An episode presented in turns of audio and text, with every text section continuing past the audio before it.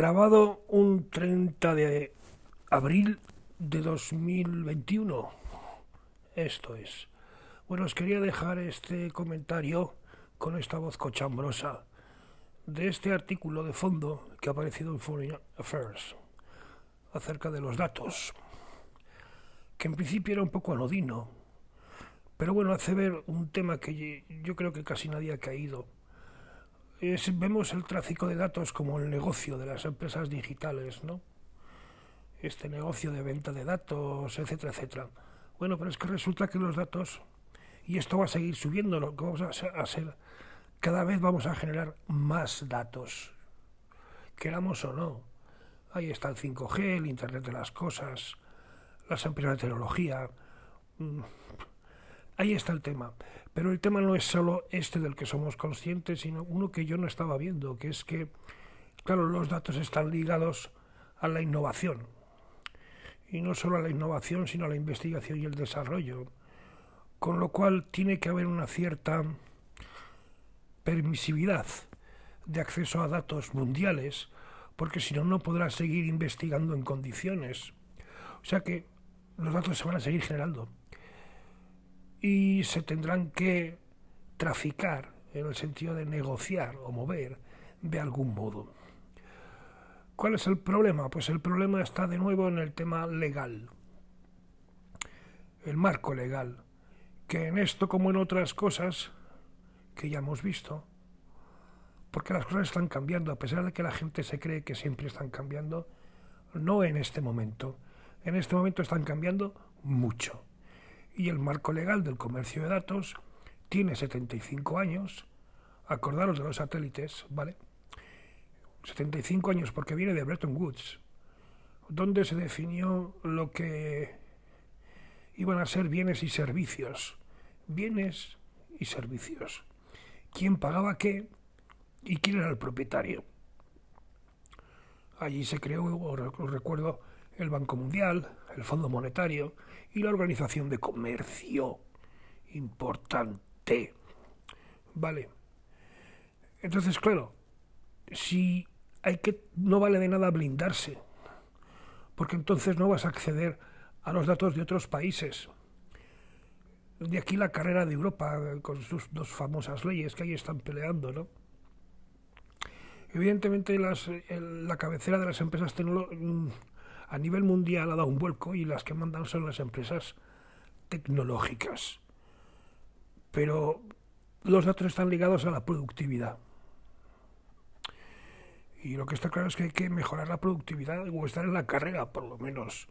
Y si no hay tráfico de datos o no los permites de alguna manera, pues eh, te quedarás fuera de juego.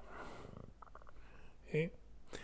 Es muy curioso porque, claro, clasifica los datos, yo no lo sabía, los bienes económicos eh, clasifican los datos en los datos, los bienes en rivales y no rivales. Los rivales son los que se consumen y solo se pueden usar uno a la vez y cosas así, ¿no? Y los no rivales, aquellos que tienen usos infinitos, o sea, nunca se agotan, y además pueden ser usados simultáneamente. Entonces los datos son un bien no rival. Y esa es una primera clasificación para los bienes y servicios. Luego los datos afectan al producto. Entonces habrá que decidir qué producto es básicamente un generador de datos y qué producto sigue siendo producto a pesar de los datos. Organización Mundial de Comercio. Claro, blindarse, blindarse, tiene sus problemas y los hemos visto. Seguridad nacional, seguridad personal, ¿vale? Eh, el no rival este, el acceso a la producción, a la mejora, a la innovación. Entonces, claro, hay que definir estas cosas. Y lo que dice es que tiene que ser Estados Unidos el que lo haga. Bueno, no lo sé, porque a la vista de lo que han hecho nuestros primos de Zumosol, pues todos hemos aprendido, ¿no? Y esto tiene sus ventajas y desventajas, aunque no lo dice el artículo. Claro, la desventaja es que el acuerdo de mínimos que vas a conseguir va a ser menor, más bajo, porque ya nadie se fía de nadie y todo está más repartido. Pero eso es lo bueno, esto en la época de Obama hubiéramos hecho lo que dirían los americanos y punto pelota. Y claro, los chinos aquí tienen mucho que decir, porque ellos se han blindado, pero no solo los chinos, ¿eh?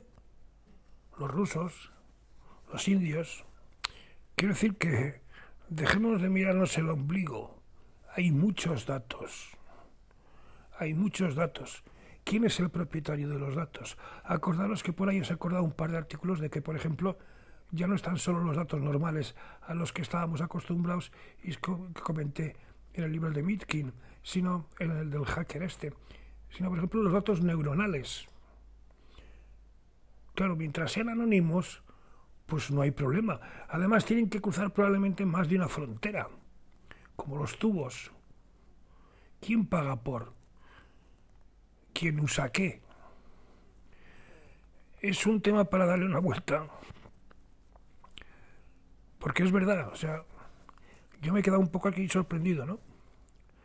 De claro, la relación que tienen los datos con la, con la, con la investigación, desarrollo e innovación. Entonces, eh, yo necesito acceder a los datos a nivel mundial porque cuanto más datos tenga, mis modelos serán mejores, serán más fiables. No me puedo quedar en los datos locales, que significarán lo que signifiquen. Y más si vendo productos fuera de mi país. Un tema interesante este un tema interesante y que va a dar muchas vueltas. Por eso os lo he querido dejar y si podéis pues lo consultáis y si no pues no. Por lo demás, un saludo, un fuerte abrazo. Hasta luego.